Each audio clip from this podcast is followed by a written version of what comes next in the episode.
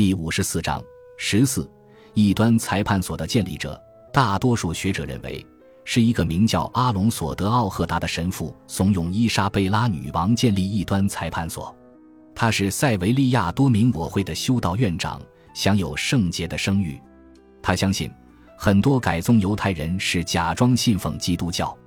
伊莎贝拉于一四七七至一四七八年居住在塞维利亚时，阿隆索·德奥赫达给他送去了当地改宗犹太人假装皈依基督教的报告，强烈的敦促他采取行动。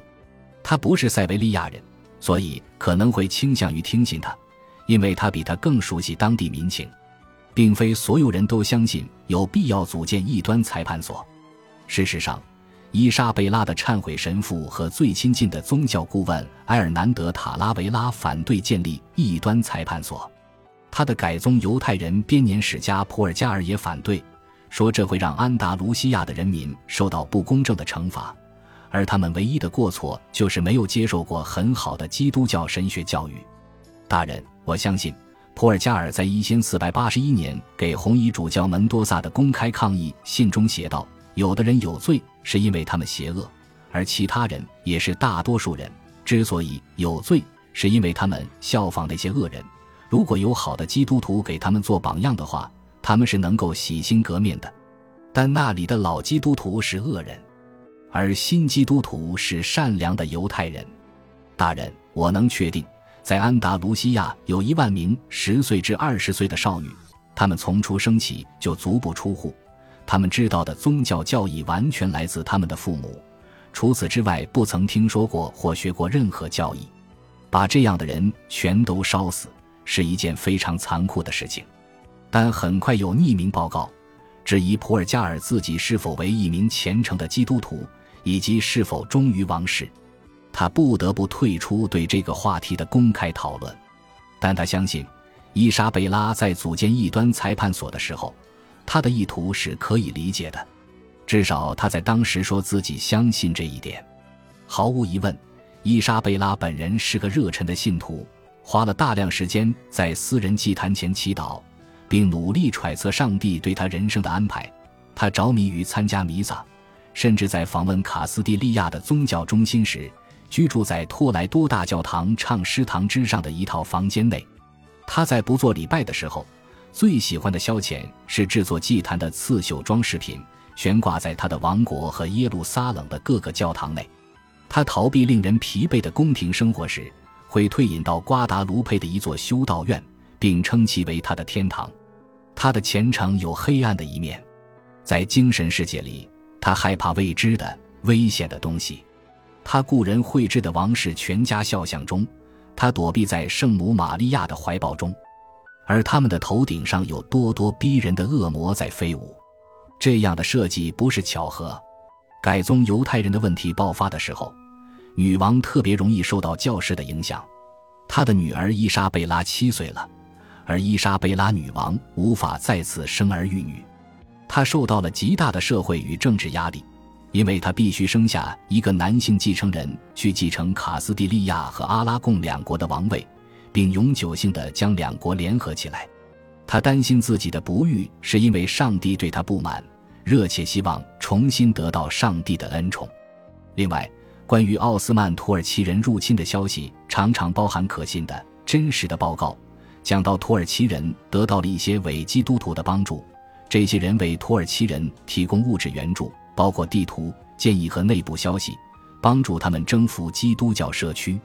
在征服格拉纳达的过程中，肯定发生过这样的事情。另外，基督教欧洲的一些犹太人在私下里为奥斯曼帝国的胜利喝彩，因为根据他们的弥赛亚信仰，基督教世界毁灭之后，犹太人将得到救赎，所以基督教世界的失败加快了弥赛亚的降临。克里特岛的拉比卡普萨利在他的著作中清楚地表达了这种信念。将征服者穆罕默德二世描绘为仅仅对恶人残酷的大英雄，欧洲各地的人们越来越执拗地担心遭到宗教上的背叛。十五世纪七十年代末，伊莎贝拉在进行积极进取的维护治安行动时，关于改宗犹太人的争议令问题激化了。他正在奔向塞维利亚，这是他第一次去那里。塞维利亚发生了内乱，他要努力证明中央政府的权威有能力消灭无政府状况。例如，在他南下的过程中，在中世纪风格的城镇卡塞雷斯，他停留了相当长时间，努力重建秩序与安宁，惩罚罪犯，伸张正义。据普尔加尔记载，当地恢复了法治，所有居民都非常满意。在整顿治安的同时，他还视察了王国边境的防御工事，去了葡萄牙边境上的巴达霍斯。伊莎贝拉抵达塞维利亚后，发现当地乌烟瘴气。用普尔加尔的话说，当地到处是丑闻、纷争和战争，导致多人死伤。他立刻开始重复自己在其他地方的行动，及主持正义。每个星期五，他在城堡公开接受请愿。人们可以向他陈情上诉。他端坐在一个大房间的高高椅子上，廷臣和法律顾问环绕在他四周，帮助他澄清每一个案子的真相。然后他会做出裁决。罪犯被判刑，其中很多被判死刑，受害者即刻得到赔偿。两个月内，他就颇有建树，街头犯罪和抢劫基本上销声匿迹。很多罪犯和被指控有不端行为的人看到他是动真格的，纷纷逃离塞维利亚。普尔加尔写道：“因为他给人民带来正义，善良的人们非常爱戴他，恶人则畏惧他。然而，他的手段虽然高效，并且或许是必须的，但也是专断的。最终，塞维利亚居民噤若寒蝉。加的私主教堂阿隆索德索利斯恳求他对坏人多一些仁慈。”并表示，上帝真是那些内心谦卑，因而能够发慈悲的人。女王的立场有所缓和，她看到不计其数的男女因为畏惧司法而饱受折磨，被他们的泪水和呻吟所感动，决定对普通罪犯实施一次大赦。消息传了出去，很快就有四千多人返回了塞维利亚地区。伊莎贝拉严苛的司法工作得到了大家的赞赏。将类似的调查工作延伸到宗教领域是很容易的事情。很快，奥赫达的主张建立异端裁判所就有了更多支持者。他的热情支持者之一是菲利波德巴尔贝里修士，近期抵达卡斯蒂利亚的宗教法官，原籍西西里。他在寻求对一道古老的法令进行确认。这道法令允许在西西里岛进行异端裁判，以铲除异端。还规定，异端分子财产的三分之一将被异端裁判所没收。教皇使杰尼科洛·佛朗哥也同意。于是，很快这三人都在怂恿伊莎贝拉采取行动了。随后，他们发现斐迪南国王也赞同他们的观点。异端裁判所建立之后，就成为非常有用的铲除异己的工具，还能从被指控犯有异端罪的人那里收到金钱。这些钱可以用于其他用途。国王很快加入了这场合唱，他已经选择了主管异端裁判所的理想人选，他的长期忏悔神父，严峻顽固而清心寡欲的托马斯·德·托尔克马达，及红衣主教胡安·德·托尔克马达的侄子。历史学家拉斐尔·萨巴蒂尼认为，对斐迪南来说，这个建议或许是颇有诱惑力的，因为这一方面能让他立刻满足自己虔诚的虚荣心。另一方面，又能充实几乎已经枯竭的国库，因为被迫害的是社会上一个非常富裕的群体，既能良心坦荡，又能大发横财，何乐而不为呢？不过，虽然斐迪南是西班牙的君主之一，而且是阿拉贡的最高统治者，但他在卡斯蒂利亚没有伊莎贝拉那样的权利。卡斯蒂利亚毕竟是伊莎贝拉的王国。虽然斐迪南在卡斯蒂利亚的地位不是简单的君主配偶，但根据法律和政策，他必须服从于他的意志，所以他能够做的仅仅是帮助三位教士游说。他们四人使尽浑身解数去敦促伊莎贝拉，于是他让步了。伊莎贝拉不情愿地同意开展初步调查，以确定新皈依的基督徒当中遵循犹太教习惯的程度。因四百七十七年。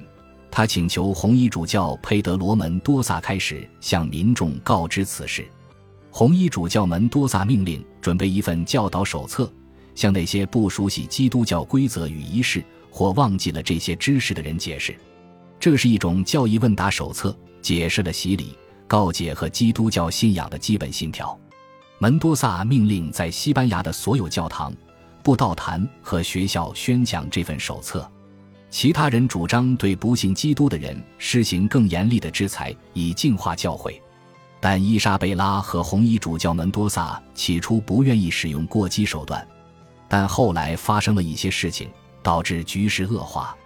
因四百七十八年的圣周，一个出身于著名的古斯曼家族的年轻卡斯蒂利亚人，在追求一个年轻的改宗犹太人姑娘。他说，他在他家的时候，偶然听到他父亲亵渎耶稣的名字，并侮辱基督教。他向一名多名我会神父告发了此事。奥赫达得知后，立刻对被告的家庭进行了调查。被告及其五名朋友表示悔罪，得到了宽恕。但狂热的奥赫达认为这还不足以赎清这些人的罪孽，于是加倍努力，呼吁女王注意这些他认为的危险的叛教行为。据教会历史学家萨巴蒂尼说，女王又一次不同意，至少在一定时期内不同意施行严厉制裁。感谢您的收听，喜欢别忘了订阅加关注，主页有更多精彩内容。